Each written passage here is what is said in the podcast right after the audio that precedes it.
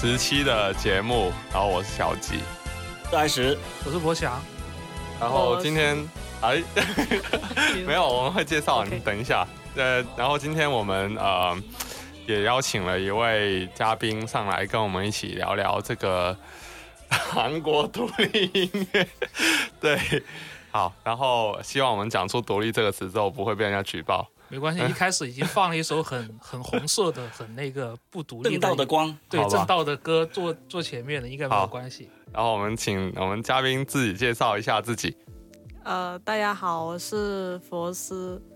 呃，目前微博 Club 呃八二的主理人，记错数字了，我一开始导是记得 Club 三七，三七对，，不。是不是，因为广州有一个卖啤酒的朋友，他的那个 就是叫 Club 三七这样子，对，好像是，如果没记错的话。好，然后呃，Club 八二为什么要叫这个名字啊？这个名字是改过来，因为原来那名字不太好记。然后 Club 的话，就是大部分 Live House 韩国 Live House 其实都不叫 Live House，叫嗯 Live Club。Life Club 啊、对，啊，所以你那个微那个微博主要是做一些什么内容的？就推荐一些韩国音乐吧。嗯，嗯所以我们今天这一期的主要的话题就是讲一讲，呃，比较不那么主流的韩国音乐，所以说就会请到佛师来一起跟我们一起做节目。对，然后你说嗯，佛斯是大概什么时候开始听这个韩国的，就是比较偏向或主流还或者独立音乐？你大概是什么样的历程？因为好像比较多人接触到可能只是 K-pop 嘛，嗯，然后比如包括我前几年之前，我也觉得韩国好像就是接除了 K-pop 以外，因为 K-pop 太强了，除了 K-pop 以外，好像接触不到一些比较相对来说地下的或者是独立一点的音乐。啊、你是怎么接触到的？呃，大概是四五年前的时候，那个时候就是，呃，偶尔会有一些韩国乐队就是上综艺节目，或者说他们有机会可以获得曝光吧，曝光，就是这个是一个很重要事情。就是我觉得应该就是从四五年前那时候开始，呃，就是对韩国的观众来说，然后呃，他们接触独立音乐机会更多，因为主流媒体嘛。嗯，那其实呃，就是如果一旦跟 K-pop 扯上什么关系的话，其实很多东西就是在中国会很快速发酵，就是从那个时候开始听的。其哦实原因也是因为韩国综艺吧。嗯、哦，就是你一开始先开始看韩国综艺，嗯，然后才接触到这些韩国的独立乐队。嗯，所以但是所以你是之前就是学韩语，对不对？哦，我其实呃可以说是不会说韩语那种，哦，但是你会读吗？呃，会读会读会看，哦，嗯，就是自学的。呃还行吧。哦还，行吧，没有没有日语说的好。对，呃，现在博强终于记起来，他今天是要戴头套的，忘记我的身份是什么，忘记我的身他人设人设要保持一下。虽然大家看不见，但是要记得他的人设就是刚刚戴上了头套，嗯好，现在是完全体了。这东豪冲悍匪，好，OK，然后哦，所以呃，其实你没有说我先听开始听 K-pop，然后再再开始听独立音乐这个过这样的一个过程是吗？K-pop 也会听，但是其实，呃，当时可能也没什么意思，嗯，年龄不是很大，其实也不会刻意区分这种东西。哦，嗯对，因为我认识你的时候，好像感觉你是听蛮多那种就是国内的，好像一些小的乐队或本土的，就是哦、那个时候那个时候的话听听的比较多，现在的话嗯可能会用 Bandcamp 听比较多别的地方。哦嗯，对，很好啊，因为我们也是很喜欢用 Bandcamp。韩国音乐综艺是说专门是做音乐的综艺吗？因为好像国内很多人对韩国音乐综韩国综艺的话，呃，印象中也是那种搞怪啊、搞笑的那种比较多一点。哦，其实他们也会邀一些，就是当然也有那种音乐类型综艺，例如那个呃柳熙烈的写生本，就是他们基本上邀的都是音乐人，然后过来唱歌，然后邀他们呃就是回答一些问题吧，就是那个节目就是一直很多人看，乐属性为主的。就对韩国版艺术人对生 对我，感觉我们节目里面也可以推荐一下，因为我自己有一点感触，就是因为我之前其实也从来没看过韩国音乐专门的综艺，直到我看到那个比较火的那个 Super Band 之后，才会觉得，哦哎、原来韩国的这个节目还挺有追求、挺有水准的。那个是选秀加综艺的话，其实就。呃，就两个属性加起来的话，主要是选秀属性的话，会更多人看一些吧。嗯，对，当时因为是知道 Linkin Park 的成员之一是评委嘛，所以我才有了这个兴趣去看的。因为看之下觉得，哎，韩国里面的那些乐手，就先不管他们是为了什么效果吧，但是出来的素质真的就是很让人觉得很值对得服的。那你这么说，我第一个知道的韩国乐手就是他哦，Mr. 哦 Han。哦，Mr. Han，对，对，然后我第一个知道的韩国音乐中应该是那个说唱那个吧那个哦，对，Show Me the Money，，Show Me，对对对对，Show Me the Money，对，但是也没有真的去看过，因为听不懂。对对，rap 的话还是歌词那些为主吧，可能。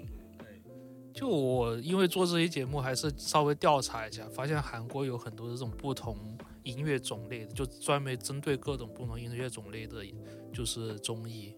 就比如说刚才有你说的，像是 Pop hip hop 啊的，然后也有一档是专门做那种民歌民谣的那种节目。是啊，是真的。然后还有就是国内之前不是有那个《我是歌手》啊，还是什么蒙面歌哦蒙面歌是这种都王那些是学习对韩国对对的对，就是说把他们本土的版权买过来，在国内做版或者不买。这就这就不好说了。哦，那那所以呃，佛斯就是这样子开始入门到一些韩国的独立乐队是吧？嗯然后呃后面呢，后面你都有什么渠道？因为韩文很难去读嘛，因为不像日文，就是像郭宇说啊，还是说的还可以猜一下，然后但是但是像韩语，我觉得就是完几乎是完全看不懂的。我觉得，我觉得应该还是一个影响力的问题，最主要。其实，呃，看不懂的话，像大家很多人就是平时听惯了音乐的话，都知道，呃，假如说，呃，日本有哪些唱片店，对吧？这些肯定都知道。但是，好像如果说到韩国的话，其实除了说 K-pop 的粉丝以外，好像大部分人是不知道的。所以说，首先就是从一个唱片店的情况来看的话，我觉得就是影响力就不一样了。当然，日本的实体购买力比较强，韩国相对来说的话，他们在移动互联网之前就有，就是说像 iTunes 一样的，就是他们付费下载，然后那个保护的机制比较完善，就不会像中国就是。前些年的时候，就是出现那种 MP 3就是可以随便下，然后就是把整个市场都弄得黄了嘛。嗯，嗯，就是这方面的，就是版权这方面的做的比较好。嗯之前也是做了一些小调查的时候，也有看到报道说，韩国在音乐版权方面做的是挺完善的。很多现在的我们所知道的独立乐队，像呃五鹤啊、啊、加纳比啊这种，他们其实已经可以靠纯音乐的那种版权跟收入是能够活得不错的了。呃，就不像我们这样子，就是我们国内很多乐队，就算是现在靠综艺火了，其实他们真正挣钱的还是广告啊，或者是一些音乐以外的一些活动，会比较能够挣大钱。但是你要想，韩国的文艺，就是说文艺工作，他们本身在整个的话语权的那个比例也是比较大的，就是跟他们整个在现代，呃，这几十年的那个各种运动中有很大参与度在里面，所以说最后就是结果，他就是对很多东西有很多的决定权，啊，就包括说现在韩国把那个，呃，韩国政府。把韩国的这些文化作为一种主打的商品出去推广的时候，他们也会获得很多这种权利。更不要说之前，就是说，呃，在发生了很多事情之后，韩国政府为了表示对表示对，就是说抚平当时的民众那种情绪，他就他就要就说哦，我放出一些文艺的东西给大家消费一下。他们当时有个叫三 S 的政策，三 S 叫呃性。体育和电影，sports, sex and screen，这是大家是公公开讲的吗？还是公开讲的？哦，就是说，因为比如说韩国有一部分，这就是说，呃，零几零几年那个时候吧，就会有一波很多情色电影啊，当时就很出名啊，什么。呃，叫什么欲望欲望教室还是什么东西的，就就有点像那种模仿八十年代那个日本的靠片拍的那种，对，就是有点模仿日本电影，对对，但是他们会很堂而排之，然后很主力的来推这个事情。哦，对，感觉是。对，然后他们会用很，特别是会花很多经费在上面。所以，所以说这个。像我们现在看到这个日呃不是韩国的 K-pop，还有像独立乐队的这些文化，还有包括电影啊，你说这些其实都是有政府在后面做推手的，可以这样说吗？一个是有政府在推手，第二个就是当年他们就是说做民运或者学生运动这批人，现在就是就韩国人所说的三八六一代嘛，就是在呃八十年代左右时候三十岁的那批人。现在六十岁，所以叫三八六，就是三八六这一批人，现在已经是社会的整个的政治经济的中坚力量了。就当年学生运动的领袖，然后那些歌手，他们本身就是这个社会的精英了，所以说他们在这个上面是有很多的话语权的。就包括说，为什么韩国的呃文艺的工作者可以这么自由的来表表达这个东西，就是他是他们争取回来的。嗯，对。那感觉跟日本的进程也确实挺像的。就包括你刚刚讲的一些学生的过往的一些运动啊什么的，对，但是它还是结果上还是有点不一样。就是日本的这些结果没有那么好嘛，但是韩国的这外高中的，对韩国的这些民运和学生运动到最后是现在来说看起来比较成功一点。话题突然就变得很沉重啊！对，我觉得，我觉得，我想，我想说是其实。其实相对来说的话，呃，就赤潮，就日本那时候的可能，呃，它更就是自发性的一点。然后到韩国这里的话，其实，呃，包括一些经济上面，其实也是处处被美国牵制吧。甚至于在呃呃金融危机的时候，之前东南亚金融危机的时候，其实。其实韩国大部分企业就是大家听到什么三星，还有 CJ、呃 SK 这些，很多其实都是已经被美资控制了。其实其实就是更具体来说，为什么会成功，其实就是可以某种程度上来说就是被收买了嘛。因为当时的政府势力已经不得人心了，已经是被美国抛被被美国人抛弃了。让美国人重新扶持一批人上去，你可以从从这个角度上来理解，这也是没问题的。就最近有段时，现在这段时间有一个韩国电视剧很火，叫《第五共和国》，就在网络上很火，就里面有很多截图就会被人拿出来当成表情包用，就讲讲的就是韩国呃七八十年代那个时候的事情，就大家有兴趣可以回去看一下，那个还蛮有意思，因为他会讲一些。我们很熟感会有很熟悉感觉的内容，但是拍出来的整个事情的经过又是韩国那一套。对，呃，所以说佛师今天要跟我们分享一些音乐嘛，就你因为到头来还是讲回这个韩国独立音乐嘛。呃都可以。嗯哦不过哎之前有讲到说哎就是说韩国的文创产业它为什么会蓬勃发展嘛？因为其实感觉国内现在呃还是有一些资本在进入像这些独立音乐啊文创产业啊什么的但是也没有说非常的蓬勃吧。啊，但是相对相对来说，韩国一个这么小的地方。它的文创产业却是可以辐射到整个亚洲，甚至像 K-pop 这些可以辐射到像美国啊这些地方的。那这个的话，就是佛斯，你觉得这个是为什么会这样子呢？呃，就是我上次说对对对，是吗？你要假装你没有跟我们说过，你还记得吗？OK，假装没有说过，我都忘了我要说什么了。可以，你可以看一下，你可以看看你的手机，对，或者直接随口说也可以。对，我觉得就是呃，第一个层面来说，就是这个东西其实就是做第三产业的前期投入是很大的，因为它需要的主要是人力嘛。就是人的投入这方面很大，所以就是如果拿不到长期稳定的资金的话，其实是很难做起来的。那其实政策面的话，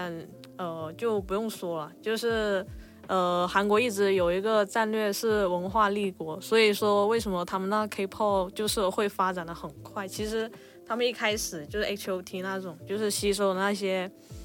呃九十年代美国 hip hop。呃，那一套的，但是他们就是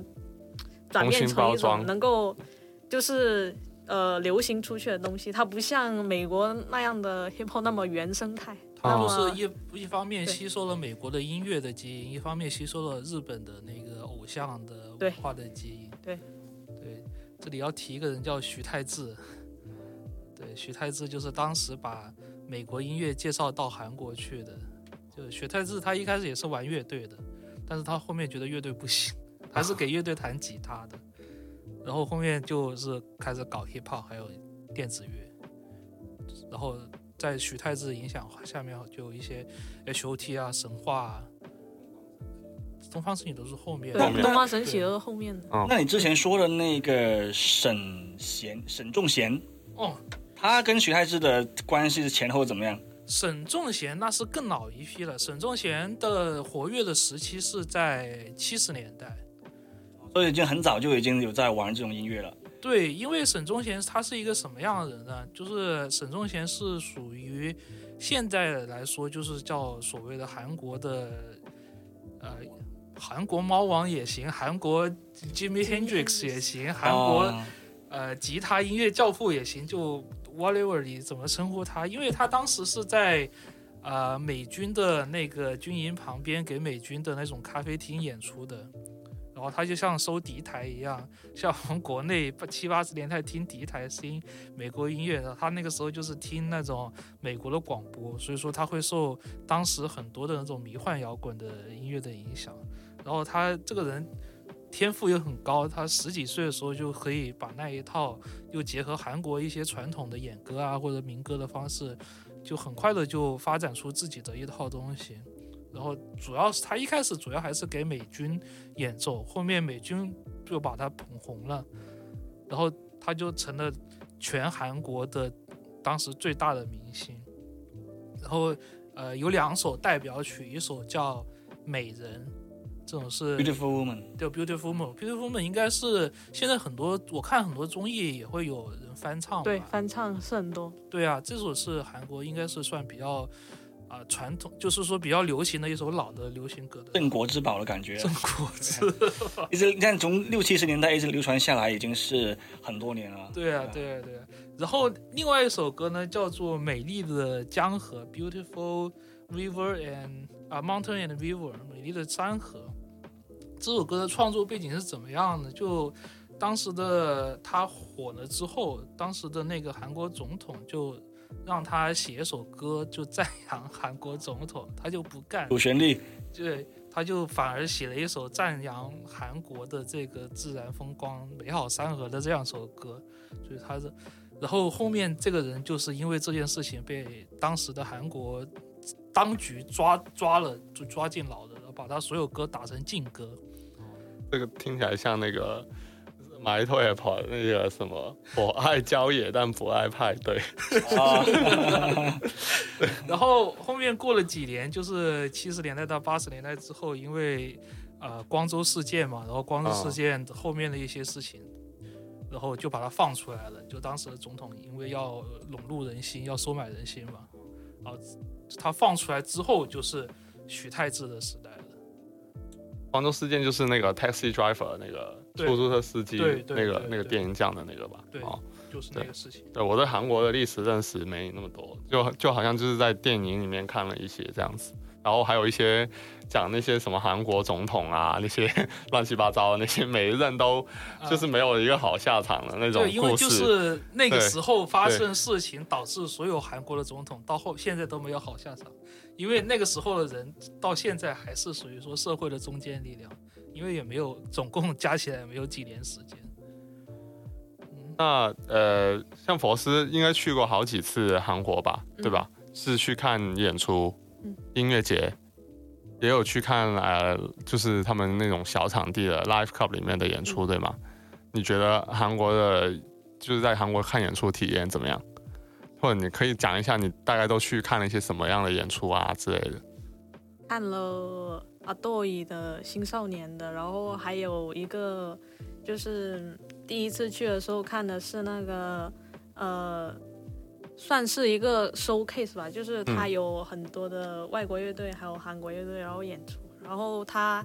八个场地同时演，然后你喜欢看哪一个就去哪一个场，就是都在一个区域吗？对宏大对，哦，在宏大，就是它就走路过去很快，哦，就是宏大就是那个首尔的文化中心嘛。然后其实韩国它基本上所有的文化产出都在首尔吧，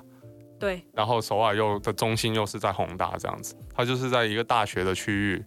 然后就是靠近那个大学附近已经成为了一个，就所有的这些像独立文化什么的乐队啊、音乐啊，还有那些主要还是独立音乐，对就是可能如果是展览，就是画展之类的，可能在那个叫什么区，就是挺远的，就是嗯又到了一些可能比较发达一些区，哦主哦，要还是音乐的在宏大那一块。宏大这一块应该呃不是很大吧？它那里有大概有多少个场地都在同一个区域里面？大概呃，其实其实呃，他那里在那里上面是七八个，实际上应该有，我估计是十到十五个左右。十到十五个更小的那种在一个对对对区域里面还有一些更小了，可能就是呃酒吧之类的，然后酒馆它也可以演出，嗯，哦、但是他也有那种像猫 Live House 那样的场地，对吧？对，嗯，我记得好像呃那个 GBN Live House 也是在那边吧，如果没记错的话。对啊，所以实哦际上可能、可能还有更多，但是呃，就是呃，我只是说最主流的，可能就大概十个左右，剩下的可能就是可能他这个场地只演某一个类型的音乐，对你说到这个呃，我我我刚查了一下 GBN，它那个在那个 Muley Dong 是吧？是这样读吗？M M U L L A E D O N G，那个是那个那个实在是不会读那个字。然后它发给我吗是他是在他是在宏大吗？这样过了地面好像的确是很多很多各种洞的，他这个不是哦，他这个、哦他这个错了。他这个的话，宏大大概在这边这边这里，哦，也你那个是过了江了。也对了，因为 GBN Live House 那边看起来就是非常的有有点像工业区，但是它也是有一些小店，然后有一些呃就是呃叫做什么展览空间之类的，就有点像那种旧区翻新的那种感觉。那你说宏大那个，其实我可能应该是没有去过，但是我去过 GBN 那边，就是它。他就是一个，他前几天应该是上星期刚结业，因为疫情的原因，实在是运作不下去了，没有没有乐队演出，然后他们就把这个关了，暂时他说是暂时关掉，但是也不知道什么时候会再开。然后我们那时候去那演出，他那个场地非常的简陋，但是声音非常的好，他就是专门给那些呃极端一点的音乐，比如说呃极端金属啊，然后还有一些哈克胖啊、朋克啊这些去演出的。而且他们那边有一个蛮有趣的现象，就是他们真的会有派别的区分，就是会有一些左派一点的乐队，然后也有一些右派一点乐队。就呃左派一点的，就是就是比较像呃嗯不是应该这么说，右派那些呢，他们会像是比较那种 macho，就是男性主义啊，或者是真的会呃就是排外啊那种，他们真的会有这样的人，就是有点像纳粹那种感觉的，但他们不会说自己是纳粹了，保守主义。对对对，就是会有一些这样的乐队，然后这些乐队是永远都不可能在 GBN 演出的。就就是这样子，他们会分开，嗯，那是 G 边的老板主观选择说我不想这些乐队来，还是怎么样呢？就对，首先肯定有，然后这个这个场地的氛围肯定他他肯定也是知道这些乐队是大概是什么样的乐队，他们就不会让他们来演，那他们那些这些乐队也不会去跟他们玩啊。那其实啊，如果这么说的话，那宏大其实就是。一个年轻人会去的，然后被消费主义侵蚀的一个地方，因为那里除了看演出，其实最多是夜店。哦，所以宏大听起来像是一个已经发展的很成熟的商业区的感觉了，是吧？只不过它是以文化或者音乐为主要的核心。对，就是可能平时在路上，然后看到比较多人有街头表演、跳舞啊、唱歌啊什么，然后可能有一些就是 K-pop 之类的粉丝啊，就是。那个团体，他们有时候会去那里表演，就很早期没有出道之前，就是快闪嘛，地下偶像的地下偶像，就小偶像，他们也会对预热一下吧，可能就是对预热打一下名气这样。哦，那那你刚刚讲宏大可能比较偏向主流的话，它里面的一些店或者 club 有没有像小吉说的那种 G B A 那种比较小众一点的风格呢？还原生态一点是吧？农业金属，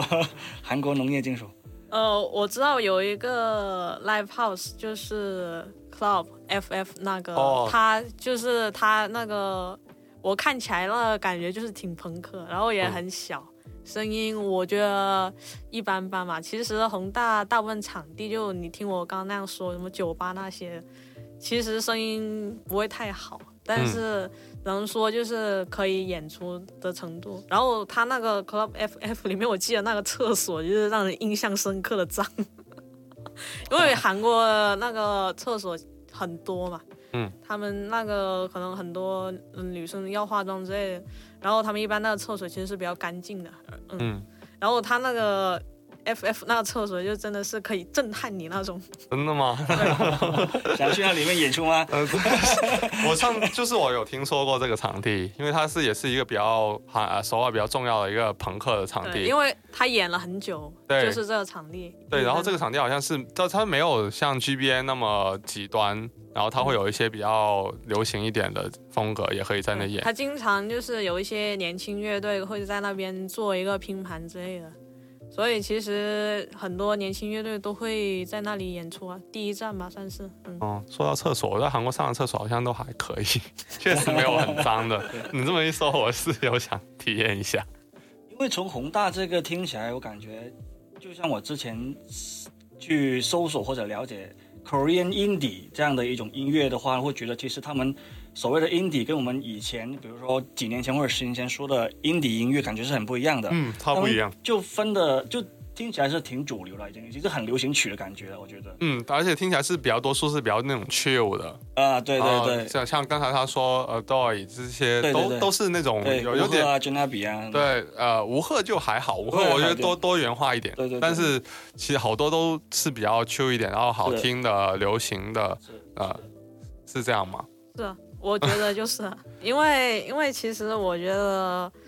呃，怎么说呢？其实就是还是 K-pop 那一套影响很大。就是你想获得更多曝光机会，你肯定要相应的牺牲一些多元性上面的东西嘛。然后像吴赫他们那一张的话，我也觉得就是可能最近这两张就是才稍微变得就是更迷幻啊，或者说。么一点，然后前面的那些歌的话，其实我觉得还是比较流行的一些。但是我我我以前看过一个纪录片，呃，当那个纪录片是叫《Party Fifteen One》吧？我不知道你们有没有看过一个片子，它是讲，呃，当时在韩国有一个旧的社区，好像是要拆掉还是什么的，然后就有一个。因为那个字幕有点糟糕，所以我其实没有完全看懂。但是而且是英文字幕嘛，然后我就当时也比较小，但是我就从网上买了那那个那个 DVD，好还蛮不容易的买到，然后回来看这样子。然后他就讲这个地方要拆掉，然后那个他是那个店主，他就是那个所这个房子的所有人，他就不愿意被政府拿去这个地方拿去用，因为政府好像是要拿这个地方来开发还是什么的。然后就有，然后就，然后他就找了一些就是社会运动的人，还有一些玩乐队的人，然后这些玩乐队的人呢，就帮他在把这个地方活化起来，做成了一个很小、很奇、比较还蛮奇怪的场地。然后就有些乐队就是一直在那演出啊，然后做活动啊什么的。然后在那个在那个片子里面，其实我就看到很多我没有想到的，就是呃朋克乐队。就是像一些韩，因为之前我都没有认识过呃韩国的音乐嘛，但是当时我看那个片子就就是是有点被震撼的，然后就有一个叫做 Bosom Pirate，就是也是戴着一个帽子安，就是那种头盔，就是那种工人的头盔，然后演出的时候，然后就非常的狂野这样子，还有还有一个叫 Yamagata Twister 吧，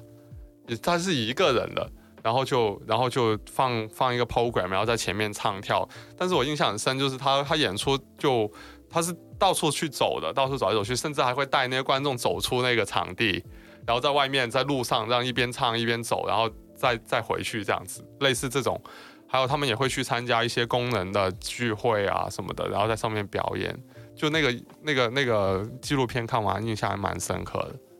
呃，所以我就。就从那时候才开始认识到韩国好像还有一些就是我们不知道的音乐，除了就是刚才大家说那种 Q Q 的比较好听的，嗯，我觉得这个就挺挺乌托邦的，就是工人阶级乌托邦的那种感觉。对他们就 是有这方面的运动，然后也有也有一些社社会运动这样的土壤。对，因为就是有这个基因在里面，嗯。就我觉得，对于外人接受韩国的这种非主流音乐，最大的难处就是它的信息冗余的程度太多了。就是你要去搜索这个东西，你会发现，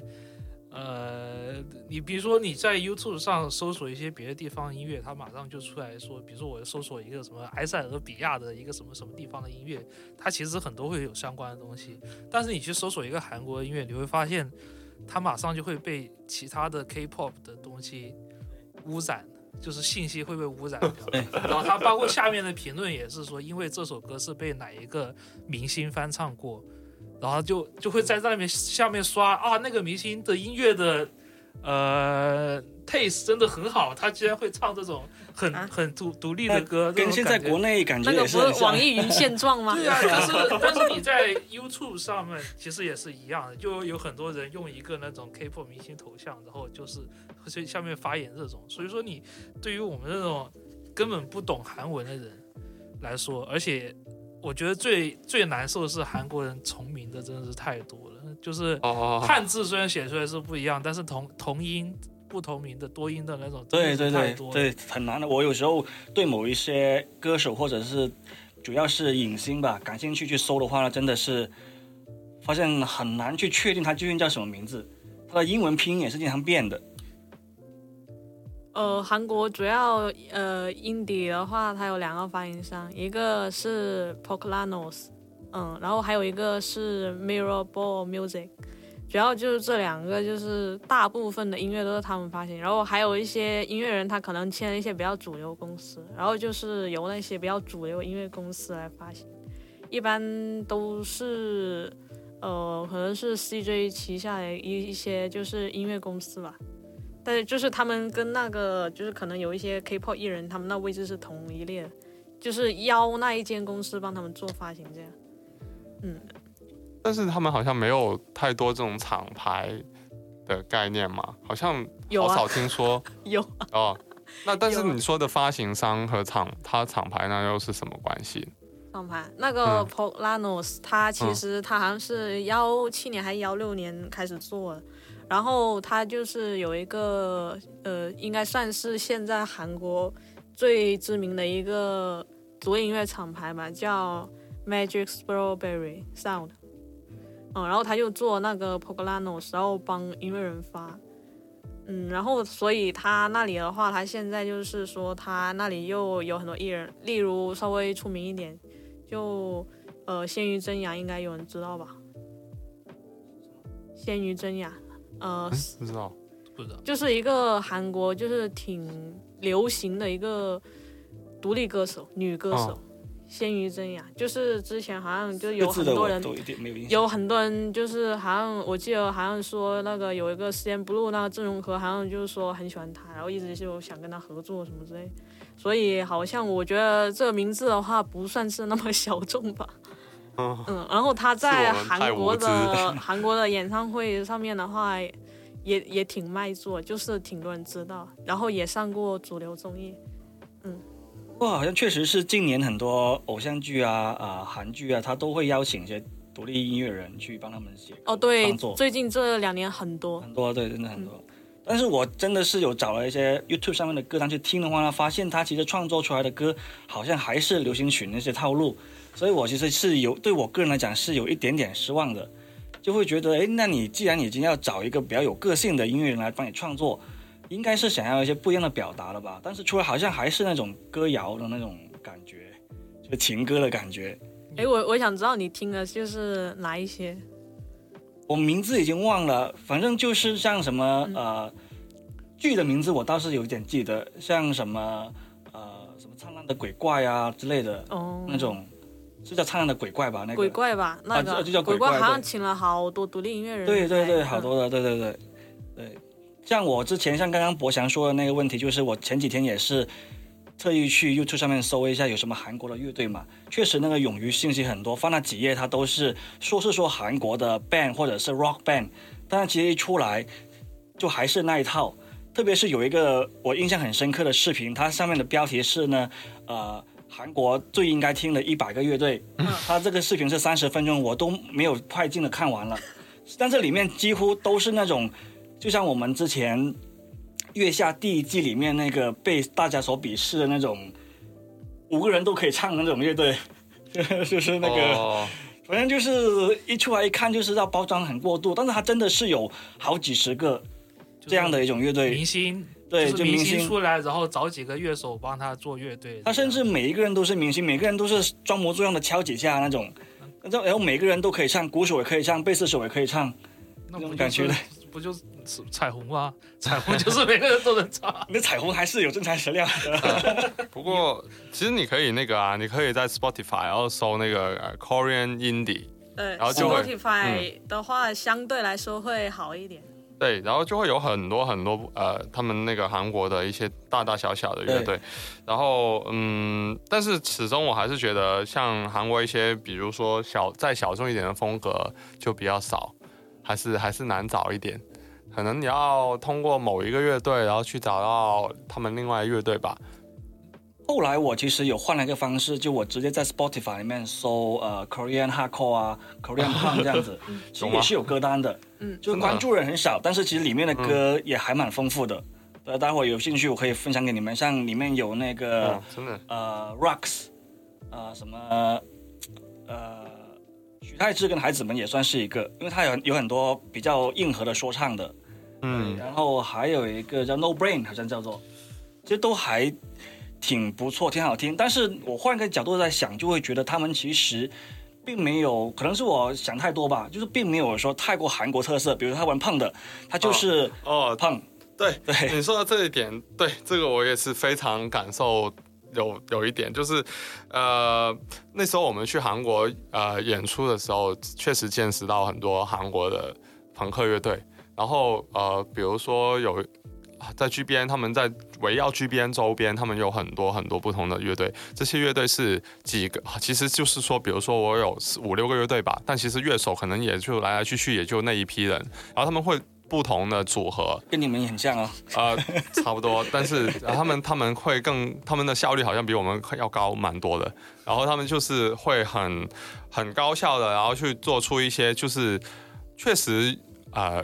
很像某一种风格里面的标准的歌，就是比如说呃他们可能就组一个呃 fast core 乐队，就真的会很像那种美国的 fast core，然后就是他们一做一个准的，然后就关 core 也是就是非常纯正的关 core，然后也也就来来去去也就那几个人这样子，但是。我们你就会觉得说，呃，其实我来到韩国，我有点想听一些就是真的有点韩国特色的东西。别的地方听不到的感对。，但是嗯他们来说，相对这方面好像会弱一点。啊、但也有一个，当时我们也有看到有一个乐队，呃，当时也邀请，哦，不是我们在在韩国有跟他们一起表演，他们会有给我感觉有点像是韩国的生命之饼那种，就是很工人阶级的，然后很多大合唱的那种朋克乐队，那个就我就会让我觉得哦、会其实会有点韩国的感觉。然后包括呃，你说那个 indie rock 那里也是，其实我们无法忽视的一个名字，肯定就是 Say Su Mi 嘛。C Say Su Mi 最近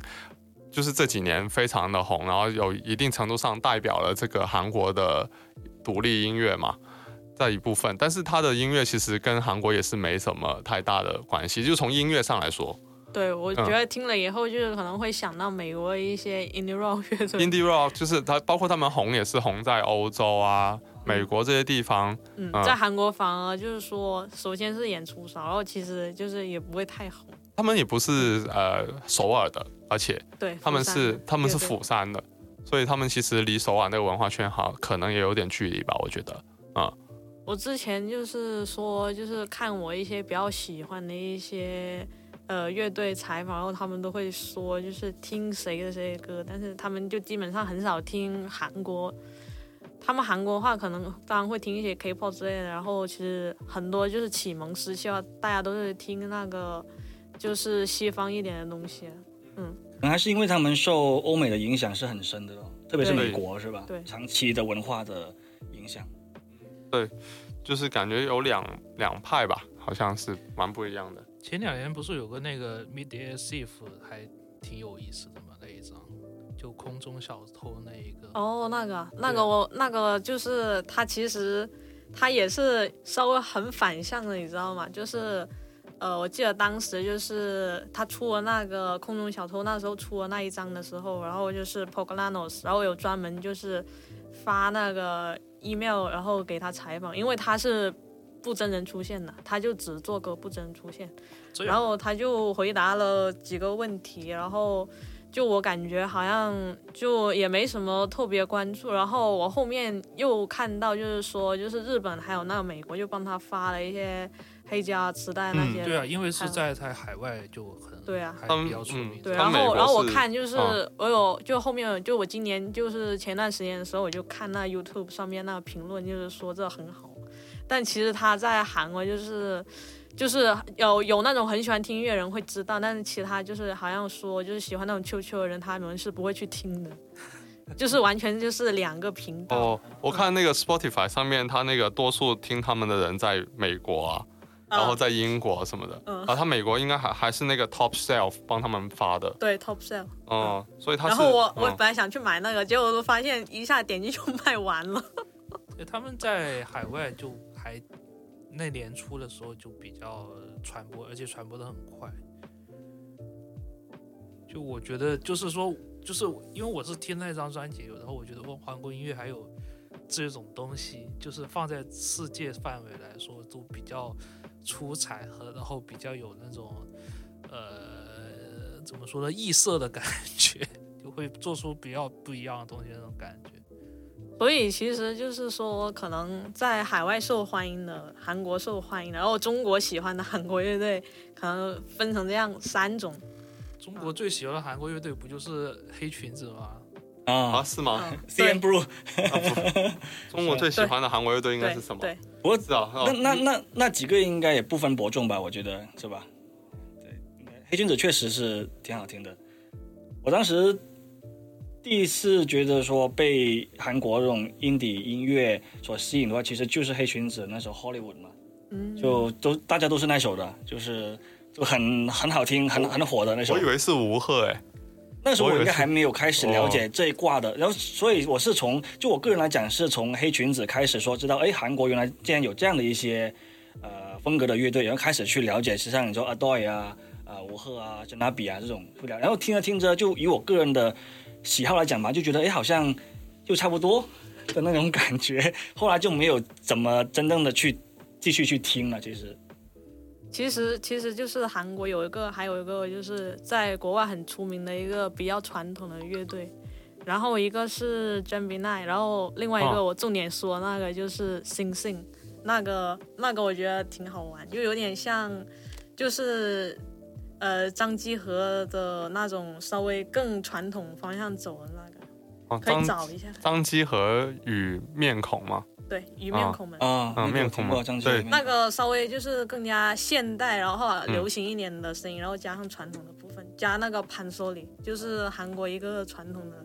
曲艺吧，算是嗯。那我们现在要不要找来听一下？然后嗯刚才说的那个 Gemini，j a m b i n i 是我也那我也我我在那个上的那个好像是嗯。那个平昌冬奥会那闭幕式哦，是吗？对对对，就他们哦。就是当也是当成国宝那样，但是我觉得，我觉得，我觉得还是星星我比较喜欢，呃，那个星是呃星唱的那个，然后但是他有两个 S，Gemini 去过香港哎，他演过呃 Cock and Flap，然后他好像还去过呃那个混凝草是吗？哦，好像是我记得是。哦，好像就是当时有，然后后面然后马上就禁韩令然后就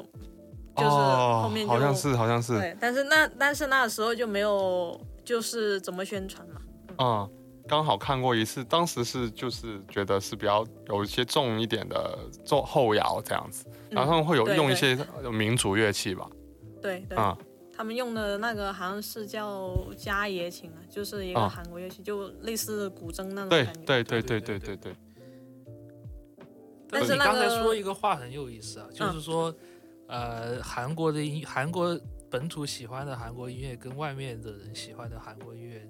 好像不是特别一码事。因为其实这又回到一个好像就是可能嗯，大家就是嗯，就是接触文化这一方面都会聊到一个，就是可能说是一个西方人视角是怎么看待他们的喜好还有审美是什么，然后回到就是这他们本土这个审美又是什么？因为最出名的那个例子就是、呃几年前最风靡的那首《Gangnam Style》，嗯，就是赛本人在韩国是混不下去，对，他在韩国一点就是他毫无就是说演出的机会，但是《Gangnam Style》在美国火了之后，他是从又从美国火回韩国的 出口转内销了出。口转。哦，好像日本也有很多出口转内销，例如 Baby Metal，就是很早以前就是出口转内销。对，但是日本的情况不太一样，日本、嗯日本就是比较野蛮生长一点啊。对它嗯对 Baby Metal 出来，它本来就应该是想要先进攻海外市场的。嗯，像像赛那种，确实就是它的外形啊，它的歌路啊，确实之前就基本上只能是走谐星路线的感觉。确实嗯之前在没有火之前，好像像火翔说的，就没有什么地位或者是就我觉得比较有意思但是其实就是我觉得都是一些就是元素叠加，例如 Baby Metal 就是卡哇伊加 Metal 嘛，他们自己也说卡哇伊 Metal。然后赛的话，其实你看那 MV 里面，其实就是把一些韩国很经典场景，什么澡堂之类的，还有一些什么豪车啊、美女啊之类的，然后拍进去。然后其实那个我觉得就是一种 lifestyle 那样的方式表达出来吧。他有点讽刺那种东西了，就是。对对，就我觉得有比较有意思的事情，就是说，就韩国就虽然说政府在整个的 K-pop 啊，或者是这种流行文化的参与成分很大，但是能把韩国音乐最特质的做出来那几个人，还是整个音乐界比较离经叛道的那几个人。对就比如说一开始的那个徐太志，他徐太志在韩国，在徐太志之前是韩国是没有那种东西的。但是他就一举之力把整个 K-pop 的就定性定性成那种演 hip hop 的，演那种那 R&B 的，或者是，然后到到现在啊，赛、他做这种比较有点 EDM 的东西，其实他之前在韩国也是没有市场，那种东西在韩国也是没市场。韩国的 K-pop 在他之前也不是那种感觉的东西，但是他从美国回来之后，就韩国的整个的 K-pop 也是迅速的变成 EDM 化，就 EDM 的很厉害，你每首歌都会有 EDM 的元素。哦，就是有一些 K-pop 团体，他们去美国的时候，他们可能在呃韩国或者日本唱的歌都没有那么 EDM。然后例如什么 Wonder Ghost 啊，还有那宝儿，然后他们去了美国之后，然后又出那种 EDM 专辑，还有那种舞曲专辑。啊。所以说就很奇很很好玩，就是整个现象是很有意思的，因为好像韩国人不是很也不是很知道他们为什么自己那么火，我觉得有点这种感觉。但是说整个事情居然是商业的空间很大，所以说大家就很投入这种事情。呃，最好的事情就是韩国整个产业，就我也不评判整个 K-pop 啊，它这是怎么样，但是它起码是输出了很多，呃，这种很有本事的从业人员在里面。啊，所以说现在有一些你刚才说的像什么 Super 那个叫什么 Super Band 是吧？嗯，其实它里面有很多人是这种以前也没什么名气的，但是就是因为有这种机会可以加入进来。就是有很多人本来就是在宏大那边演出嘛，然后就是突然就是上来一个，就是说副导演或者是选角之类，然后给他一个名片是吧？就很多这样的事情。然后就是呃，还有一个事情我刚刚忘记说，就是说大家为什么说就是韩国音乐就是大家就是呃说听起来那么专业，就是可能他们年纪很小，然后做出来的东西就。呃，不能说就是有自己风格，至少说就是他们往那个成熟方向走。然后就其实他们跟那个日本体系挺像，他们也有很多那种就是呃专门学校，就是专门呃学音乐啊之类的，嗯，所以就是这方面的人才的储备很充足。但是中国相比来说的话，可能就是大家这个时候都在高考嘛。所谓的 SM 体系啊，嗯，对啊，SM 公司那间公司。但我觉得这个好像这个技术这方面的，好像是从那种独立音乐啊、主流音乐，甚至到那种很地下的、很另类的那些，他们都很好哎。就是我我去看过那么多场演，就也不是那么多，就是我在韩国所看过的演出，除了有一次有一个乐队是让我觉得有点汗颜的，就是他那个乐队非常的像另外一个美国的乐队，超级无敌像，就是技术上很好，但是那个音乐几乎是 copy，但是然后他那个他那些歌好像是自己写，但是很多段落又又差不多是跟那个一样，然后最后他们还被人家叫 encore，然后 encore 的时候他们真的就翻唱那个他们很像的乐队的其中一首歌，然后我就觉得呃，但是但是不管怎么说，他们就真的技术就很好，嗯。是不是也是从小就刚刚讲到像跟日本很像嘛？就像日本，我们都知道，他们很多人从小有没有受过专业训练都好，这些组乐队的风气也是很浓厚的嘛。那韩国其实是不是也是类似？哦，不好说，我不好说，但是我知道有很多就是他们会就是可能就是读了这个专业，然后面不想做这个事情，然后他们就会组乐队。然后当然也也也有那种我认识的有一些就是稍微名气没有那么大，其实他们就是反而就是从头玩玩那个乐器啊，然后什么都慢慢开始学。有有有，就是我有认识这样的乐队不少。然后甚至他们就是说，呃，放弃就是在家乡的一个工作，然后跑来首尔，我觉得，哦、太厉害了。有点像以前跑去大家跑去北京那种感觉嘛。北对对对，跑去东但是京那种，但是其实现在那个首尔的那个压力的话，其实会非常大。嗯那起码还是有机会，就是说你玩音乐还是能总有玩出头的一天的，只是说这个几率大和小的问题。我觉得，我觉得其实还是，呃，要看你玩的风格嘛。就是你当然你有就是稍微靠流行一点的话，就有机会。那好像其实，呃，我认识的那些乐队的话，其实并不是说那么的流行，但是他们还是在所有发展。嗯，就是我觉得可能韩国人自己还是比较会喜欢那种抒情的东西多一点，轻飘飘的那种感觉，或者是唱那种都市。我觉得，我觉得这个属于刻板印象，因为 因为因为我刚你想说可能你说我们那个出去街上，现在拉拉十个人回来，那肯定大家都 喜欢那种流行的东西，因为这个是有门槛的嘛。那其实还是你要讲印尼的话，你最后还是要回到就是可能还是一小批就是特别喜欢音乐人身上，然后再去看。其实我觉得就是呃，我觉得我认识的韩国人，然后他们会听的音乐的话，就是稍微乐迷一点、属性比较强那种，他们的那个歌单里面还是比较多样的。嗯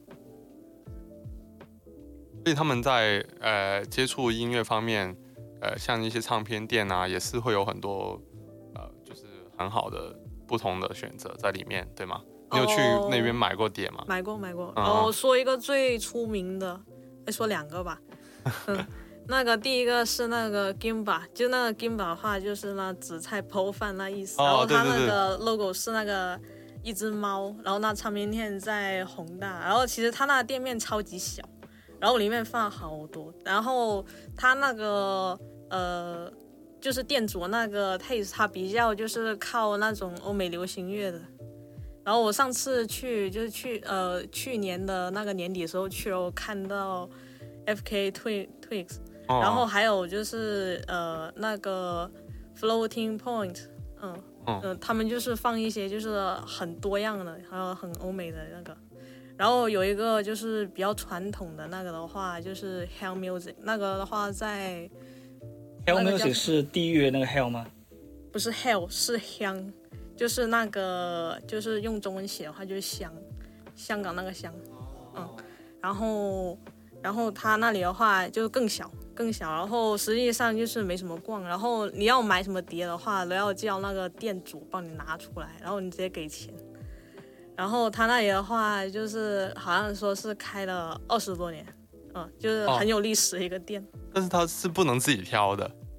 可以挑啊，但是就是说，就是可能你就是放在外面就是最新的，嗯，然后还有一些最流行的，但然后你有你想买一些以前的，然后或者说没什么人买的，然后你有你要叫店主帮你拿，是要问他有没有。对，哦，但那如果我们跟店主说，哎，有没有什么韩国的朋克音乐介绍，他能够说得上来，或者有有一定的了解吗？呃，我觉得那个 Gimba 那个的话，就是稍微主流一点的那个音碟音乐，例如什么啊对之类的话，他应该是会就是说有推荐给你的，嗯，然后好像就是一些比较迷幻的什么 Land of Peace 那里的话哦也会有卖啊。Land of Peace 算是比较迷幻那一挂的吗？是，呃，我不知道哎，是但是我觉得好像还是 Q Q 的那，种，有点嗯 low fi。嗯，嗯，啊、其实本来本来去年是他们是要来的、嗯 Land of Peace，但是当时呃就是突然又出了个疫情，然后反正一波三折啊，反正讲了很久，现在也不知道什么时候可以来了啊。哦，不过他们就我我觉得的话，就是如果能来的话挺好，他们也也挺想来的嘛，他们听说是他们很想来，嗯。嗯，呃，所以所以呃，你刚才说这两家唱片店都是在宏大的，呃，那个后面说那个香的话，他在那个新村那里，就宏大下一站，其实也算是宏大地区，嗯，所以下次去的话就可以去那里看一下这样子。啊其实就是宏大还有一些别的店，然后就是其他店的话去的比较少，然后他们卖的东西的话，就是那种比较小清新的那一种，然后就是怎么说呢，我就比较少去，嗯。嗯，应该宏大会是一个最主要的吸引的点吧，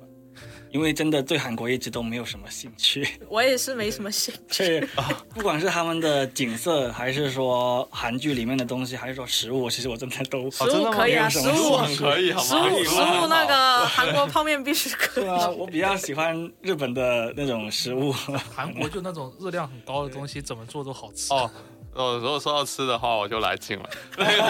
那你确实要转型好，所以说转型成美食播客吗？美食萌宠博主不是，因为那时候我们去韩国就吃也没有吃很多很好的东西，但是嗯，不得不说，就是他们的便利店其实很好吃哦，啊，他们对然后又很便宜。呃，其实，在韩国吃东西一顿饭，呃，普通一点的，正常来说人均要五十多块钱吧，就换算成人民币。然后，呃，但是如果你去便利店的话，你可能吃三十多块钱，你就吃的很好。然后一般我们会可能会叫一个，就是饭或者面啊之类的，就是那种像有点像我们这边呃全家那种，但是比那个好吃。然后还可以，它还有一种汉堡肉，就是一袋一袋的，然后里面还有芝士什么的。然后你就把那个汉买一个再再要一个汉堡汉堡肉，然后你就已经吃的很好了。然后有很多选择，然后他们还有像刚刚说那个什么 gim gimba，嗯就是那种紫菜包饭，他们晚上是有些人会推那种小食车，在那种就是有点小摊这样在那里卖，但那个东西如果它那个辣酱其实超级无敌辣，然后但是你你可以配着啤酒去吃，但韩国的啤酒呢，它主流啤酒好像只有一种，就叫 Cass，就是那个非常难喝。不好喝啊，就没有什么味道。但是他们，我一开始以为是他们故意，就是他们是因为地方很风味之一。不是，是因为他们那个场地方很小嘛，所以他们可能没有那么多地方去种这些呃啤酒的作物。但是但是后来他们说其实不是，他们是故意做成这样，因为他们这很多时候喝啤酒是因为你要吃烤肉或者是什么下酒，对炸鸡，嗯所以他故意把那个啤酒做的味道没那么重，然后让你比较好送那些吃的东西。对。因，为看韩剧一直都说什么炸鸡配啤酒嘛，特别是之前那个千颂伊那个，嗯所以我又觉得他们应该两个都是很好吃，都是那种独当一面的。没想到啤酒原来是这样子的，对，然后还有他们很喜欢，除了啤酒以外，他们很喜欢喝烧酒，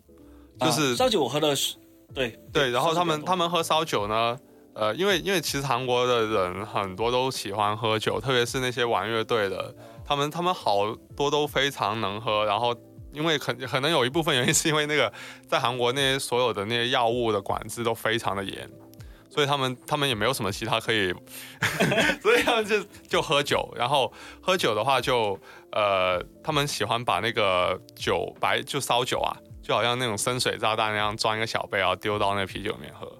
呃就确实会好喝一点。那不就韩国深水炸弹？是的，韩国深水炸弹，但是呃还蛮还蛮好，呃就蛮容易醉的，因之前就是在那韩国地铁上面，然后经常就看到一些大叔或者老头，然后他们就经常就白天大白天，嗯然后喝的醉醉的，然后在那里逛。是啊，对啊，就韩国很多，就地铁上面可以看到很多这样的人。可能很喜欢北方人这种就比较多吧，全世界的北哦，他们就是北方人啊，对他们对于我们来说就是北方人，全世界北方人都是这样，都是这样的啊。我觉得在北方的所有国家里都会有这种很醉的大叔。日本那些也是会这样的，像东北区的那些。啊，对，会喝到醉到在地上什么的，啊、会有，会有，会有。我觉得去韩国还是蛮值得一去的。就是我第一次去的时候，也不是说计计划的很好这样子去，但去到的话，给我的体验，我觉得还是有一点，有一些又有一些异国风情，但是又有一些熟悉，因为其他很多街道其实跟广州也差不多，我觉得。比较嗯小吧，对有有点像日本的感觉。有一点点像日本，嗯然后又有点像呃台湾或者是广州加起来这样子啊、但我没有去那些很就是很新的那种区，所以也不一定是呃就了解的很清楚。但是我有去过那个呃首尔那个机场，就是很远的那个在小岛上那个哦，金浦啊、好像是。然后然后我在那个岛上，就是因为要转机，在那里玩了一下子，就就很乡下的一个地方，呃，对就也还蛮好玩的。对，那些地方确实是。然后就是，所以我就是后面去的时候，我有去就是其他地方，就没有待在首尔，然后我才发现首尔的东西真的是挺难吃的，所以应该是首尔的错，不是 韩餐的错。那韩国其实有没有像一些固定日期的音乐节之类的东西的？什么富士那种 Coca 有 Flame 那种有感觉的？有，它那个有很多，就是有一个 green，嗯 plank，就是绿茶，然后它是夏天弄一次，然后好像三个季节吧，就除了冬天没有，然后其他时候好像都有。然后夏天的时候有很多啊，釜山的有一个，呃，忘了叫什么，哦呃，仁川反正有一个是那个 Penta p o 然后那个就是他会请一些就是欧美的一些二线，然后还有呃一些就是其他呃韩国比较知名的，基本上都会在那里演。然后就是最出名不是有一个就这几年弄的，就是去年还有那个前年，就是有一个 DMZ 在那三八线那里弄的嘛。然啊，后这个对，就是好多人就是说去那里了。啊其实那个就是说，就是音乐节，就是呃，好像我我看了一下，好像是就是不是韩国人弄的，所以他其实他那个呃取向的话，他会比较就是更多元一点的。他呃韩国人去的话，我觉得主要就是看那些韩国乐队。好像崔健也去了吧？对对，崔健是哦去年去的，然后今年他本来想弄，然后最后就是他本来那个阵容都一减再减，但是他都没有办法弄成。哦嗯所以他真的是在那个三八线上吗？还是还其实还是有一有段距离有有点距离啊，有点距离啊。然后那个地方的话，好像是坐大概两三个小时车，然后就可以到。那然后哦，那然后那里的话，好像说第一年去的话，然后在那里搭帐篷住什么的。然后要么就是你出来那个区域以后，然后你再在附近的一些呃，就是应该说村镇上面找那个地方住吧。嗯那这样会有北韩的乐队参加吗？两个啊，我想说，就是对，不批准不能参加但。这个这个音乐节如果没有北韩的乐队，就非常的不完整了。就都现在说一个斗知识，北韩有且只有两个乐队，也可以啊，他可能就是要放在那个附近，去吸引一下对面的人过来，对他们？不是说，据说会用一个高音喇叭对着、对着放那边放 K-pop，是啊是啊，我我觉得，我觉得那个什么 DMZ 的话，其实就是就是有一些就是去了那边的那个中国媒体啊，可能会说那里啊，哦，真的是很特别怎么样？其实我觉得就是还好，就是大家可能办这音乐节目，也有把表面上什么什么说好，其实就是想戳中那个西方的那些嗨点，你知道吗？就是戳中据点过来玩，对，就是哎呀，我这个是三八线，要怎么怎么样，然后我就是把这音乐节说的多么历史厚重，那其实不是，可能就稍微阵容上面的话，就艺人的话，他比较可能比其他韩国音乐节更特殊一点吧。例如说那个崔健是吧？那可能我们在中国看到他机会都不是很多，但是他会在韩国出现这样。就这种名义的项目，三八线这种，崔健一听就会想去吧？应该。哦，所以所以就是有很多就是，就是那。个呃去了 Fuji Rock，然后他们都去了，然后就一开始好像是第一年的时候说的话，就已经有很多人要去了，就是说去了那里就是反正也是一个特色项目嘛，嗯特色项目。像。说起这个，那个莱巴赫不是去过朝鲜办哦，演出是是是，对然后他对对，那个纪录片就拍的就很有意思。就其实我觉得莱巴赫那个在朝鲜办的演出，其实比这个三八线的有意思一点。但只是但是中国人没办法去看，对，只是说 大大绝大部分人都没有办法去看，好吧？只有朝鲜人民能在那里感受那个。但是他那个应该是就是。其实领导的人是应该知道这个乐队是干嘛的吧？对啊，对啊，他他肯定是知道他是过来乱的。不一定吧，因为像他们像那个金金正日，他以前就是在德国留学的呀。对啊，对对啊，，然后所以像什么莱巴赫啊、什么马特里卡都是他找过去的啊，我觉得应该是。就是他其实他自己想看了，对，有可能，就是有可能是。然后这些反正是别有用心的人，一听能去朝鲜，就肯定想去啊。对啊，对啊，肯定想去啊！这种就具有历史意义的一一个，你看臭，味相投的那个感觉。所以你看，像现在莱巴赫，就是听过他的歌人未必很多，但是一一讲起这个事件，就已经在历史上留名了。这确实是蛮有意思的一个事情。嗯，所以呃，再讲一下那个韩国乐队演出的事情吧。就是说，现在不是汉就是呃限写韩令嘛，嗯，就是韩国乐队都来不了演嘛。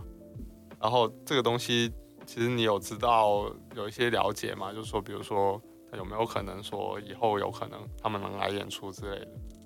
哦，我觉得我觉得还是挺有可能啊。就前段时间，哎，上个上个星期还是上上个星期，不就周日的时候嘛，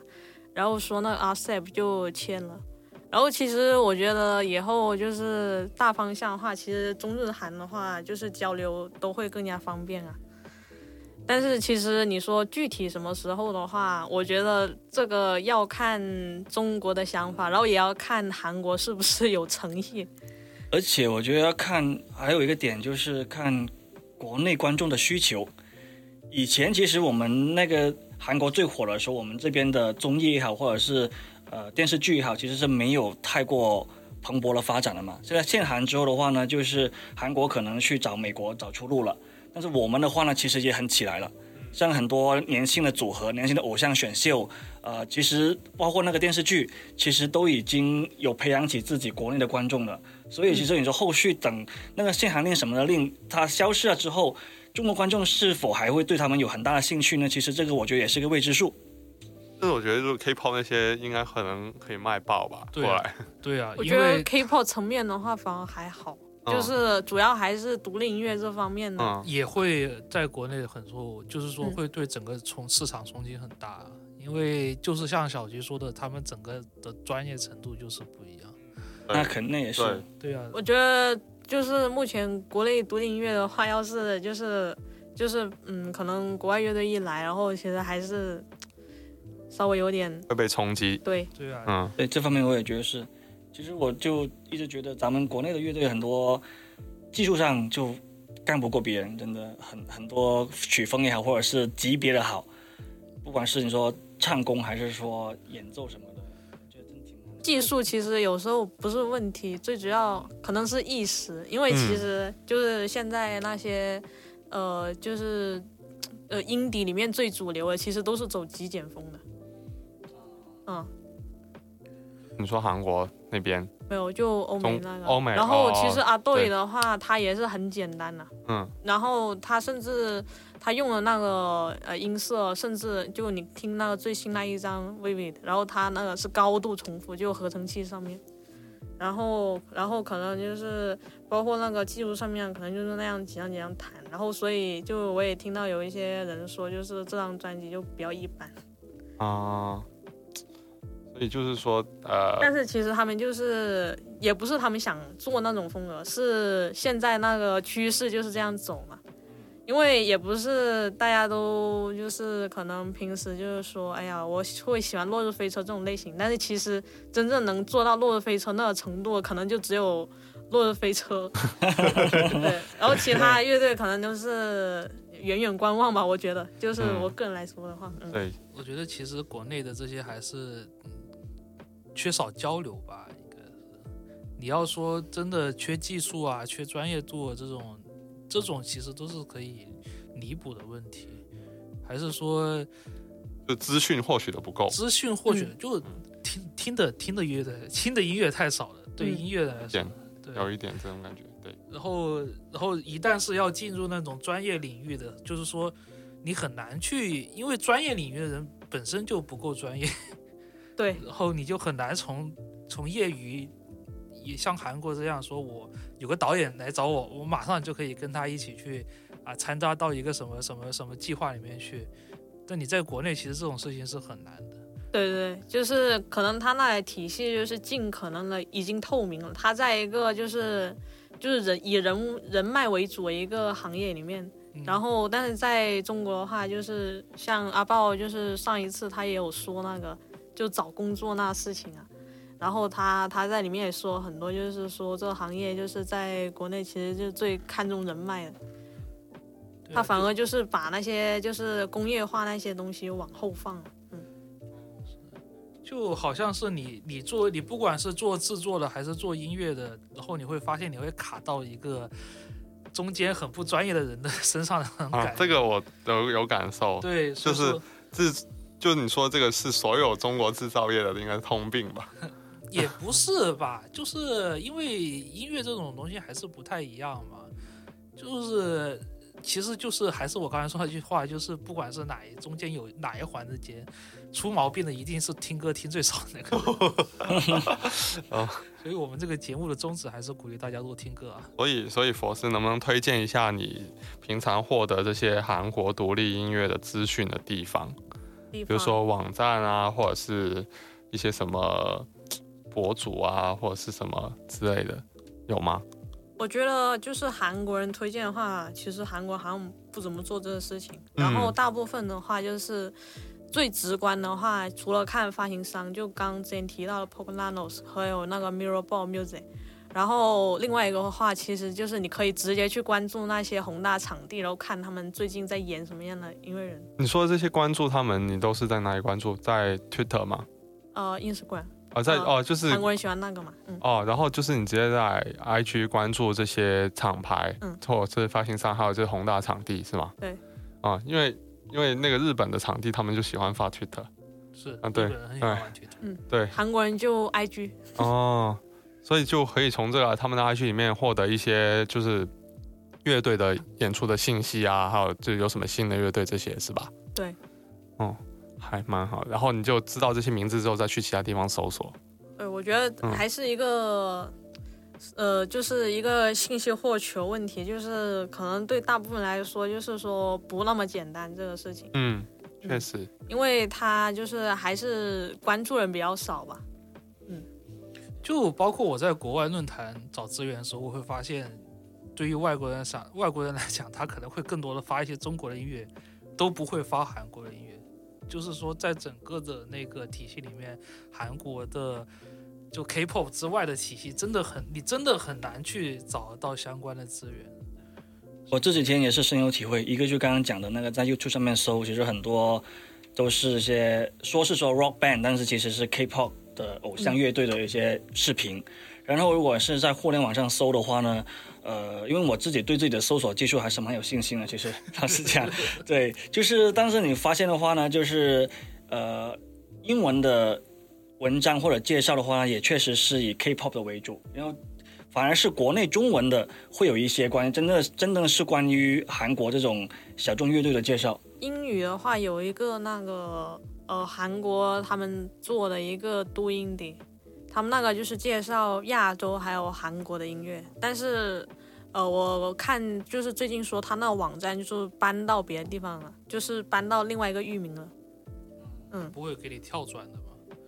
不是，就是原来的那个网站就不用了。然后就是当时就是我也认识他那个就是记者那些，呃有接触过。然后他们就是有外国人，然后有韩国人在做，然后就是界面就英文的。我觉得那个的话就相对友好一点。但是因为他在韩国做的话，但是那韩国当然是先看优先看韩文的资讯，所以导致那个网站其实又少了很多人知道嘛。因为他是在首尔，他又不是在美国或英国别的地方的，嗯。但是你像比如说那个中国摇滚最出名的那个哦那个网站穿梭 那个摇滚点 com，摇摇滚点 com 就有，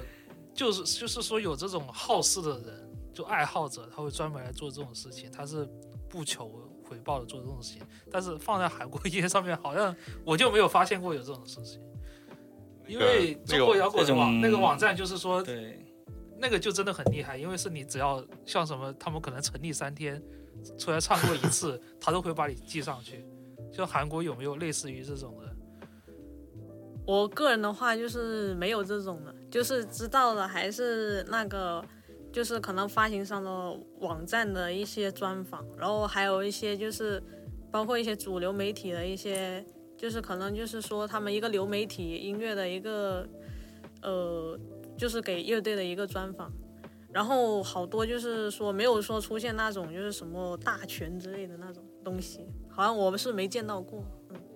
你之前说现在听 Bandcamp 比较多，Bandcamp 上面多吗？这种韩国？其实其实也是比较少了，所以我是在上面我是不听韩国音乐。哦，然后因为那个韩国音乐的话，他们一般就是乐音乐人的话，就除非是那种就是他们完全是不认识人或者说怎么样，他们可能就会选择自己发发 Bandcamp 这样。那一般来说的话，其实就是稍微就是透露出这意向的话，其实马上就会说有公司的联系啊，然后帮他们发。那发的话，可能就是主要就是 Apple Music，然后还有那个 Spotify 上面比较多。然后像如果是发到就是中国这边的流媒体的话，要看就是那一个流媒体公司有没有跟那一个发行公司签合约，那样的话就会有。然后我以前就是没有用 Spotify 或者是用 Apple Music 之前的话，我就是 QQ、虾米、网易云三个那个 混着用，就很麻烦。嗯，自从用了 Spotify 再也回不去了。韩国现在实体唱片啊，包括黑胶这些，有说兴起或者复兴吗？你觉得？你知道的话，就目前来说的话，好像特别火的乐队，呃啊对，呃 j a n a b 呃 j a n a b 的话，我知道他们大部分的话就是可能都卖在韩国，因为他们在现在在韩国真的是相当的有那么一些知名度。但是啊对的话，其实我发现了。也不是韩国人听的最多，是泰国人听的最多。啊，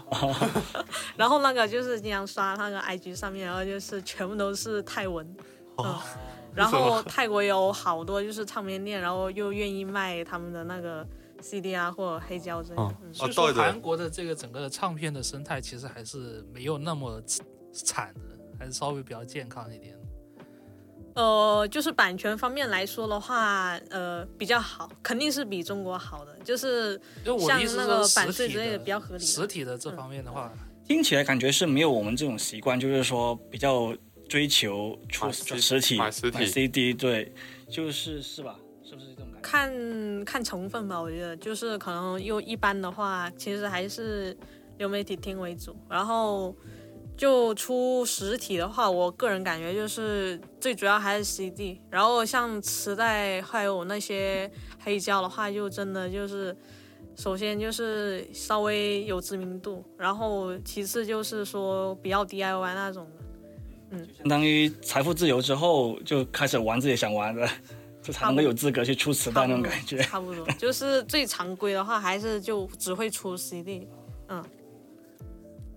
黑胶还没有那么火。嗯要么就是那些就是他们听 Spotify 的人，我觉得会买。那呃，豆的唱片还卖的蛮好的。对，算是真的是卖的挺不错，然后就经常听说卖店卖完了，然后就是经常说，然后又潮啊什么的，因为它那个封面就是很有特色的。对对，然后就然后就有些人会挂在家里。对嗯，然后然后就是我又听到就是说就是，呃，他那个他那个就是那封面那人，然后现在他卖的那个就那画家卖那作品，就因为那乐队红的太快，然后卖的很贵，就一下子就是他那个就是就原原作家那个原的插画对家，那个画家的那个作品，就是那个价格就是不停的在升，炒啊，那个也是在疯狂的炒。所以的话现在有涨价吗？他都不卖，不卖 他卖可能会涨价。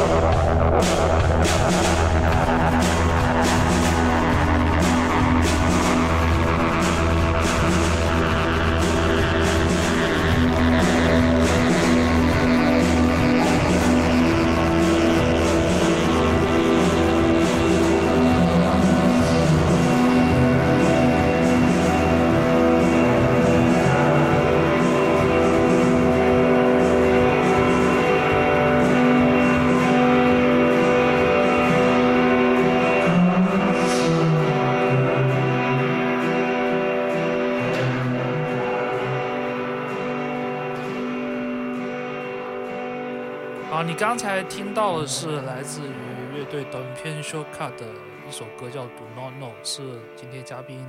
佛斯给我们推荐的。他说的就是这首歌在网易云唯一两个点赞、唯一两个收藏就是他和他的朋友，所以我们今天这期节目是很有必要的，就一定要多介绍一些做完之后。多了三个点赞，就是我们三个人。刚刚休息的时候，佛斯也给我们推荐了很多首歌，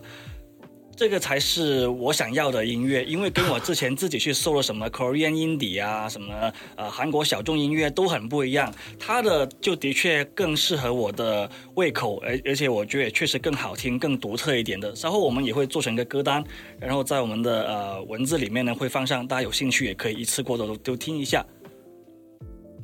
在那个你的微博上面也有的看吧，是不是？其实有很多你在微博上面有推荐过，对是吧有？很多冷门的，然后可能就只有嗯一两个人转发，但是其实那个是我想要推的，但是大家都比较喜欢转那种 easy listen，对，大家关谁大家记得关注一下 Club 八十二，Club 八二是这个嗯 ID 是吗？对。嗯那最后就佛斯能不能推荐几首？推荐几首你觉得有你喜欢的或者是特别的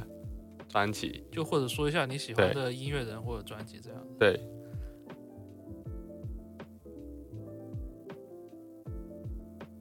没事，我们可以剪的这个，你不用说很着急的。我的我的我就是想找有没有那种，就是大家有了解过，就是听这个的那个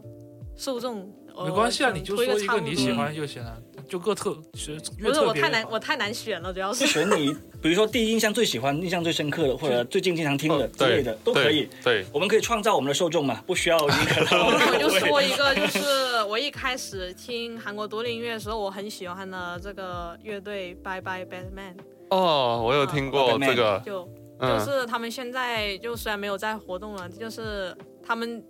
当时就是在耳朵也没有出来之前，他们就开始玩那种合成器流行 pop，然后哦我觉得那种就是挺不错的，嗯，他们是跟呃都是有成员重叠的吗？听你这么说，没有没有重叠，哦，但哦是就是后面他们那个成员就是有帮一些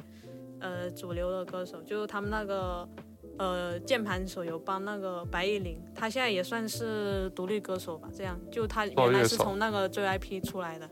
然后就有帮他做，然后。那个吉他手有也有帮那个白艺林那个乐队，就是 The Valentines，然后有做那个就是一些嗯编曲上面的东西，嗯，Bye Bye Batman，他们就成立很短一段时间就解散了，是吧？长的。他们好像说是，就看他们采访说是高中同学，然后、哦，然后后面就玩到一起，但是只是最近就没有活动了，但是也不能说是解散，就是说大家各自在做各自的东西。然后他们好像是除了吉他手，然后每个人都出过自己的作品嘛。因为我在 Spotify 上面看，好像没有很多东西在上面，可能也只是他们没放吧，没放上去我。记得是好几个专辑吧，哦两三个这样，然后还有对耶 EP 什么的。哦，那是我记错了，因为我我还有另外一个喜欢的，有点像他们那个打打 suck，哦，我就不像，我觉得哦，不像，我觉得那个色跟那个呃那个打色才应该放到一类，就是吉他嗯为主的。对，打 suck 是吉他为主的，对，八八八妹已经解散了很久了，是吗？不是没有解散，哦，没有解散。就是他刚才说暂时现在暂停活动暂停活动像幺八年之后没什么活动了。哦，对，我看到现在 Spotify 上每个月都还有几万的收听，证明这个基础还是挺不错的。所以只能就情报缺乏到已经是只能看 Spotify 每月收听的 次数才能判断了。没办法，真的韩国我觉得就是韩国乐队可能有时候有一个蒙圈的地方，就是经常解散。这这个很正常吧？很正常。就是解散的那个数量，我觉得呃相对来说就是可能就是比中国还有日本，我觉得都要多。就是可能他们已经就是稍微有点知名度啊，也会解散。我觉得就是感觉他好像是除了音乐方面问题，好像还有一个生存压力问题之类的。还有呢，还有呢，除了刚才你说的那个以外呢，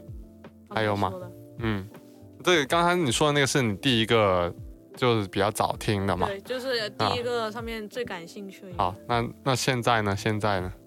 现在、嗯现在的话就是呃青少年吧，青少啊年听的最多，因为就是那个乐队是从一开始他们刚刚活动的时候，甚至没有出单曲的时候就就开始关注。其实那个时候也是很偶然搜到，因为你知道那个名字韩文名字其实不太好搜出来嗯。嗯，然后就是，但是听了以后，然后觉得，哎，怎么就是有做这种东西？然后刚好就是跟 Bye Bye Bye Bye 那个时候差不多一起听。嗯然后后面他们就出来一些，我觉得那东西就很有意思。然后就是看坂本龙一有推荐他们，当然那个都是比较后面事情了。对，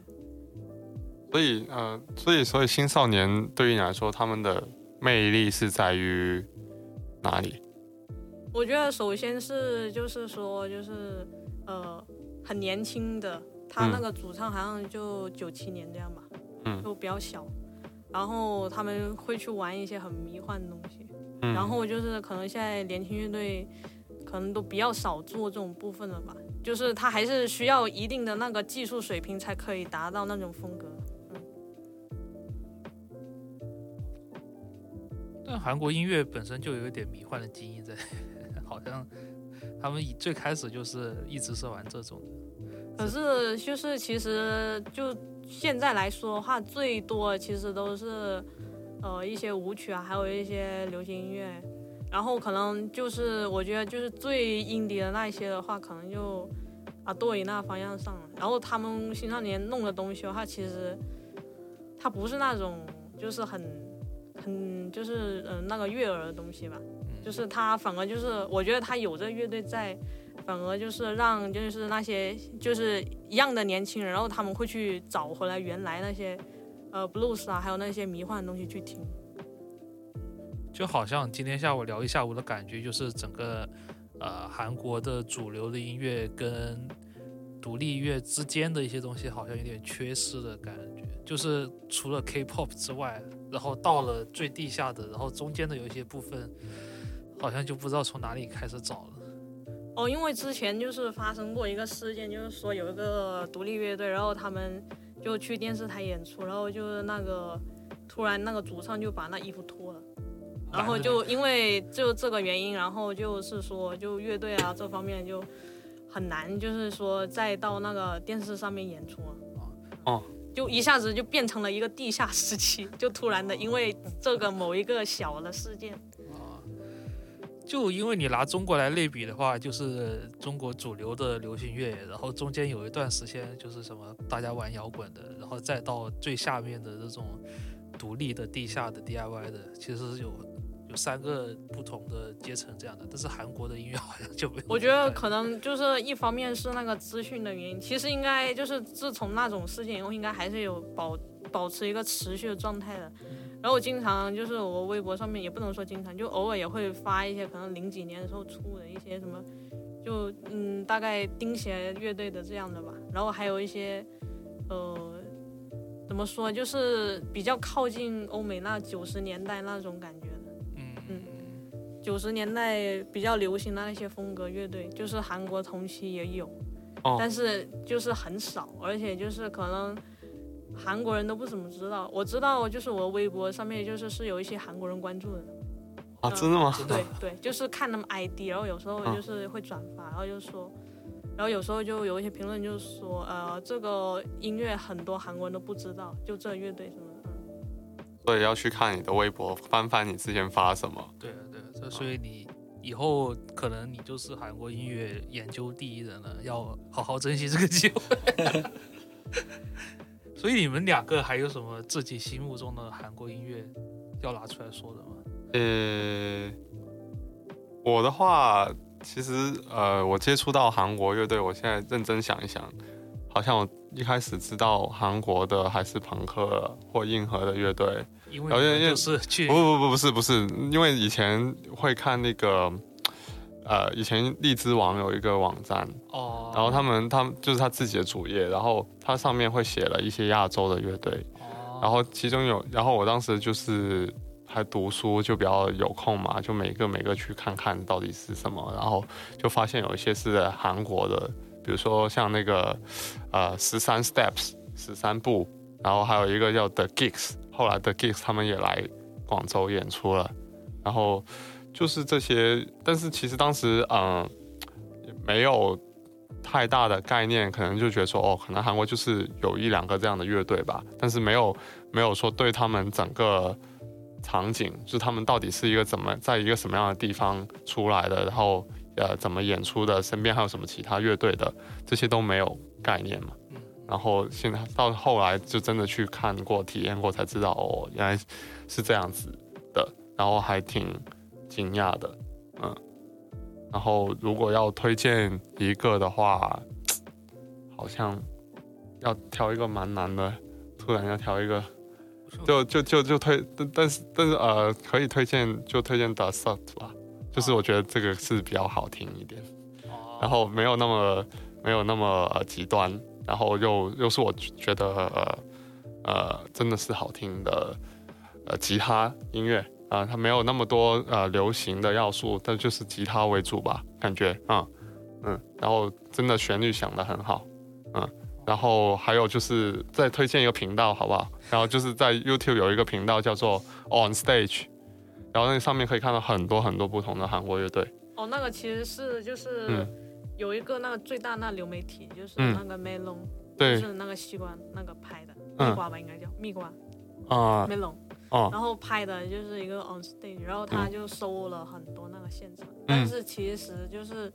别的流媒体或者说场地，他们也有在做这个事情，嗯嗯。就一样也有 live video 这样的。嗯嗯嗯嗯，但是我觉得那个是很好的，嗯，对因为他呃各方面都呃音就是收音啊，还有就拍摄都做的蛮不错的，然后就比较快速可以认识到一些韩国的乐队，这样子。那 S 呢嗯？S 有心目中的韩国乐队想要或韩国音乐想要推荐？呃，我其实真的就所知甚少，对韩国各方方各方面都是，就除了一些韩剧八卦之外，那其实一开始的时候呢，我是有想起我最一开始零几年的时候啊，已经是对韩国乐队的一个比较初步的印象，就是来自于一个叫 Top Band 的综艺节目，好像是一个乐队大赛，里面有一个乐队叫 Toxic，呃，他当时在现场是翻唱了那个呃加州旅馆。是用了一个比较偏电子以及那种硬摇滚的方式翻唱，但是我是觉得很惊艳的，在零几年的时候。那我前几天再去，但是后来我就没有怎么去听了。然后前几天去搜的时候呢，发现他们已经转型成了一个偶像乐队了，就是人还是那些人，但是已经变成那种就是化很浓妆啊，然后头发做的很漂亮啊，然后唱的歌也是那种各种以节奏为主那种乐队偶像乐队了。然后还有一些老老黄历，就是比如说很早以前也是零几年的时候，呃，S Japan 的 Yoshiki 在韩国搞过一个 The Checks 嘛，嗯，那种，然后就现在也是变成一个电子的偶像乐队了，所以我就觉得确实已经没什么好说的。但是呢，如果真的是要推荐的话呢，其实我有一首 rap 的歌曲，我是蛮想推荐给大家的，就是一个叫 Double K 的 rapper，他有一首歌叫 What Made Me 造就我的。然后其实我不太懂这首歌是究竟在唱什么实质的内容的，但是我当时第一次听的时候就已经被他的那种节奏跟呃他的情绪给给感染了，就是他的那种循序渐进的从缓慢到急促的那种呃节奏，然后唱的是他自己的故事嘛，肯定是，然后加上后面的一些钢琴的铺垫，我觉得真的是非常好听。就算是你没有说对韩国音乐很有兴趣，或者没有对说唱很有兴趣，我相信这首歌呃都是可以听一下，是很不错的。就是这种感觉呢，有点像我当时，呃，应该是几年前吧，看那个呃恶魔人，啊对呃 Devil Cry Baby，，Devil 呃 Devil Man Cry Baby 的那个时候也是印象很像，那个感觉很像的 Devil，呃那个 Devil Man Cry Baby 里面的话呢，它重制版加入了很多的说唱元素。就在那个情节里面是有各种穿插的，那些 rap 的话呢，其实很多也是听不懂，但是你跟着他的那个节奏去听的话呢，就是完全会被他的节奏跟他的那个情绪给感染到的，我觉得非常的棒。包括这首啊、呃造就我的呃，也可以介绍大家听一下。但是我刚刚在网易云上面搜了一下呢，我之前听的那首歌不知道还有没有在，反正后面可能也很难搜得到。反正后面可能也很难搜得到，到时候我看一下能不能找到，把它加到歌单里面去吧。嗯，但是其他就真的没有了。那个韩国的那个 hip hop 跟那个独立音乐完全我也不能说有一点点重叠，但其实完全都是两拨人。然后就那个，就我觉得那个 hip hop 的受众更类似于，可能早期都是 K-pop 粉丝，然后到后面可能就变成就是那种经常去夜店的那种女生，然后我会联想到那一种。嗯但是就韩国的 hip hop 会跟日本的交流就很多呀，嗯就比如说最大的、最厉害的，就几年前一季骂的时候，其实他们就是日韩的，他们那个组合其实就是又有日本又有韩国的。那我我来推荐的话，就是就一开始说的，就呃申中俊时代的韩国七十年代左右的呃迷幻摇滚，就他们那个时候就每个人都是做那种风格的，就有一张专辑叫做的呃 Psychedelic